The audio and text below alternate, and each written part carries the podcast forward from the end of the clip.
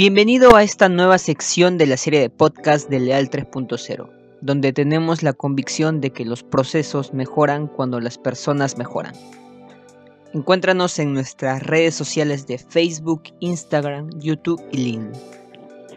Hola, te saludo Andrés Valverde y en esta oportunidad vamos a hablar de uno de los marcos mentales más importantes de este conjunto de pensamientos llamado el mindset de la mejora continua. Y pues precisamente hablo de este bello arte que tenemos de mejorar cada día. Pero antes de hablar de este arte, quiero hacerte un par de preguntas. ¿Cuánto tiempo del día cuestionas los logros que has obtenido? ¿Te has preguntado si has conseguido la cima en ese aspecto que hoy estás desarrollando? ¿Cómo aceptas el cambio en tu vida? Hoy en día existe un concepto bastante conocido, que es la llamada zona de confort, o también eh, conocido como status quo. Es decir, ese estado de complacencia en que nos encontramos y en el que todo está bajo control.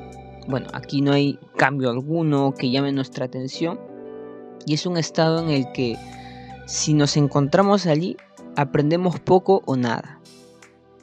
Por ejemplo, un trabajo puede convertirse en nuestra zona de confort si es que ésta se encuentra en un estado de monotonía o donde lo que haces en la mayor parte del tiempo es lo mismo y es que ahí dejamos de aprender e incluso desafiarnos a nosotros mismos.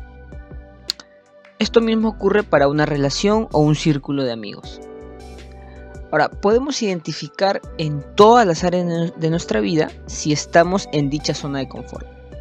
Quizás te preguntes, ¿por qué te hablo de ello?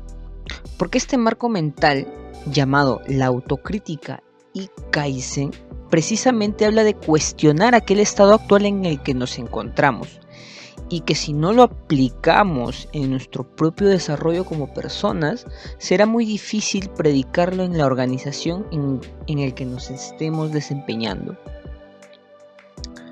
Hoy en día existe un mito bastante grande en las organizaciones acerca del Kaizen, que seguramente lo conocerás en su traducción más conocida como mejora continua. Y esto no es tan cierto del todo. Así es. Jun Nakamuro, discípulo de Hitoshi Yamada, quien fue a su vez discípulo predilecto de Taichi Ono, padre del sistema de producción Toyota, nos muestra un enfoque más actualizado acerca del Kaizen y lo denomina autodesarrollo continuo. ¿Qué quiere decir esto? Esto quiere decir que el Kaizen emite una fuerza interna en las personas a través de un proceso de reflexión bastante potente, conocido como Hansei. Reflexión que tiene las siguientes fases. Número 1. La autocrítica. Este es un estado en el cual nos cuestionamos lo que hemos conseguido hasta el momento. Es sacar esa lupa, el buscador y encontrar nuestra zona de confort. Por ejemplo, cuando visitaba una planta industrial, conversé con el jefe de producción y me contaba orgulloso de los logros que habían obtenido con el aumento de la calidad en los últimos meses. Momentos antes yo había identificado que existían muchísimos retrasos en algunas actividades de su línea. Y cuando le hice la pregunta de qué es lo que podía cambiar, su respuesta estuvo algo extrañada por mi cuestionamiento y él me dijo que ya habían logrado el punto óptimo. Este punto de la autocrítica es muy similar a la, por ejemplo, escalar aquella montaña y en la que al llegar a una cima te atreves a mirar hacia arriba e identificar otros picos más altos. Picos más altos que no fue capaz de ver este jefe de producción que te comento. Y aunque no lo creas, se necesita coraje para alzar la mirada. Coraje. Esta es la segunda fase de la reflexión que realizamos para aplicar el autodesarrollo continuo que el Kaizen nos brinda. Por ejemplo, si te encuentras en la universidad y tan solo te falta un 10 de nota en el último examen, ¿eres capaz de esforzarte a tal punto de aprobar con un 20? Claro, la pregunta pareciera algo obvia y es que la conformidad es algo que muchas veces las personas normalizamos. Sobre todo cuando el camino fue largo y duro y tan solo queremos descansar y tirarnos al, al sofá a prender la tele. Y ahí iniciamos la zona de confort. Tener coraje es un acto de valentía, así como lo hemos visto en distintas películas o lo hemos leído en distintos libros es tener ese atrevimiento de probar lo desagradable para luego saborear lo agradable. Fase número 3. Salir de la zona de confort.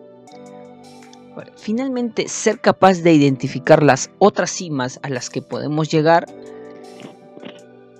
es mucha teoría y si no pasamos a la práctica, es decir, si no lo aplicamos a través de acciones, no podremos conseguir mucho pues muchas veces aprovechamos nuestro estatus de seres pensantes y nos quedamos solo con eso, pensar sin movernos a la acción. Cosa que por más bueno, buenos que seamos analizando y reflexionando, ningún cambio sucederá si no tomamos acción. Starbucks es un claro ejemplo de esta fase, pues en sus inicios, a través del liderazgo de su CEO Howard Schultz, logró crear una identidad tan grande a la organización, lo cual permitió que pasara de tener cuatro localidades, pasara a encontrarse en más de 80 lugares. Y hoy se sabe que son muchos más. Sin embargo, al retirarse, entre comillas, Schul, es decir, a unas merecidas vacaciones, la organización quedó en un estado de complacencia que le costó el descenso de sus ganancias. No existía este ADN de autocriticarse y tener el coraje, mucho menos el de identificar el status quo y quebrarlo para subir de nivel nuevamente. Es así que Schulz vuelve allá por el, por el 2018 y asume nuevamente el liderazgo, saliendo, saliendo él y toda la compañía de esa zona de confort en la que se encontraban. Esto claro lo logró también gracias a un compromiso resaltante por parte de sus empleados y logrando así una reciprocidad organizacional a tal punto de que algunos empleados pasaron a ser socios de la compañía.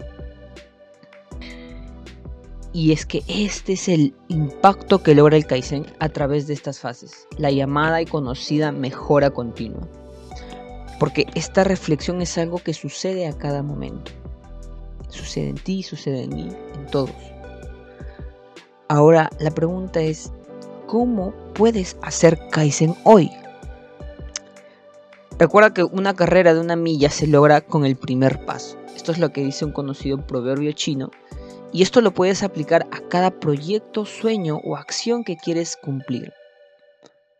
Si por ejemplo deseas desarrollar músculo, empieza con 10 minutos de ejercicio físico. ¿Deseas aumentar tu nivel de lectura? Inicia con dos páginas de libro que hace mucho querías empezar a leer. Hoy dos páginas, mañana tres y así sucesivamente. ¿Deseas ordenar tu cuarto? Esto muchas veces me pasa también. Empieza con el escritorio o con uno de los armarios. Te cuento un experimento bastante interesante. Hay un experimento muy conocido en el cual se deja caer pequeñas gotas a una roca que con el pasar de los días terminan perforadas. ¿Y cómo es esto posible? Pues el agua tiene una capacidad de erosión que no se logra ver en el momento, pero con el pasar del tiempo da la impresión que aumentará su fuerza y eso es por la debilitación o desgaste realizado a la superficie cada día. Así que tus acciones que sean como esas pequeñas gotas de agua capaces de erosionar rocas tan grandes e implementa el hábito de alzar la mirada y encontrar montañas más altas. Cuando seamos capaces de adoptar esta mentalidad, seremos capaces también de contagiar esta forma de pensamiento en los demás. Recuerda siempre enseñar con el ejemplo. Lean, TPM, Six Sigma serán posibles de implementar si cada miembro de la organización adopta esta capacidad de ver montañas cada vez más altas y escapar sin dejarse atrapar por esa llamada zona de confort. Así que abraza el cambio, la mejora, porque lo único que no cambia es que todo cambia.